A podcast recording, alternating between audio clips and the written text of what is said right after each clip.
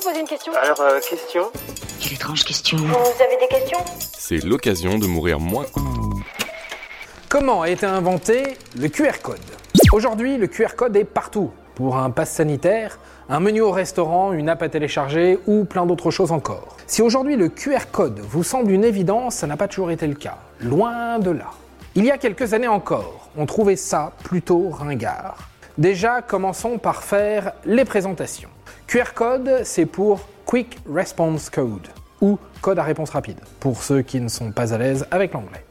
Après, il m'a posé la question fatidique. Il m'a dit Speak English Et à la base, le QR code n'était pas destiné à pouvoir avoir une liste de cocktails en scannant avec son smartphone. Pas du tout.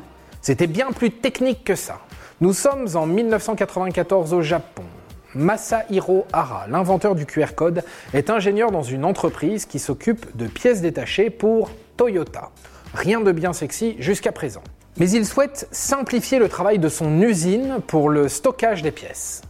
À l'époque, on utilise le code barre, mais il commence à atteindre leurs limites. En effet, sur un code barre, on ne peut y intégrer qu'une vingtaine de signes dits alphanumériques. En gros, des chiffres ou des lettres. Donc, les cartons commencent à avoir de plus en plus de code barres. Donc, il y a de plus en plus de trucs à scanner. Donc, de plus en plus de temps de perdu. C'est là que Masahiro Hara a une idée de génie, même s'il reste très modeste quand il reparle de son invention. Je pensais surtout à une utilisation professionnelle quand je l'ai créé, dit-il. Il s'inspire du jeu de Go, un jeu chinois qui utilise des pions noirs et blancs sur une plateforme quadrillée. Vous me voyez venir, la base est posée. Reste à rendre tout ça concret. Il travaille sur le concept jour et nuit pendant un an et accouche du premier QR code, avec 4296 signes alphanumériques, soit 200 fois plus que le code barre. D'ailleurs, tout est beaucoup plus compliqué que ça.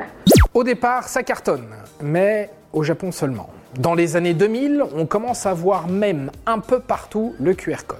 Des hôtesses de bar avaient des QR codes tatoués sur leurs bras pour donner leur numéro de téléphone et des informations personnelles, explique Massimo Hara. Donc, ça ne marche qu'au Japon et aussi chez les geeks, les technophiles. Mais côté grand public, tout le monde s'en fout royal.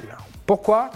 Bah, c'est encore un peu trop technique et puis à l'époque, les téléphones ne lisent pas encore directement les QR codes. Il faudra donc attendre 2010 pour que l'iPhone le permette par exemple. Mais dès 2007, on sent le bon filon chez Google.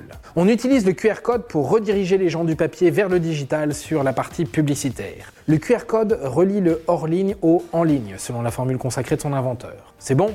Le QR code prend son envol, et en 2015, c'est l'explosion, grâce à Snapchat notamment. Le réseau social permet d'ajouter des personnes en scannant tout simplement un QR code personnalisé. Les jeunes l'adoptent, donc le monde aussi. La suite, vous la connaissez.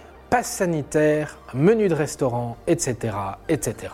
La seule chose, c'est que je ne trouve pas l'attestation concernant votre assistant sanitaire. Mais si le QR code cartonne, c'est aussi parce qu'il est diablement efficace. Efficace et durable. Exemple, si un code barre est illisible ou fripé, plié ou autre, c'est foutu. A l'inverse, un QR code accepte un degré de dégradabilité de 30%. En gros, même un tiers bousillé, le QR code reste lisible. Pratique. Maintenant qu'il est installé, où peut s'arrêter le QR code?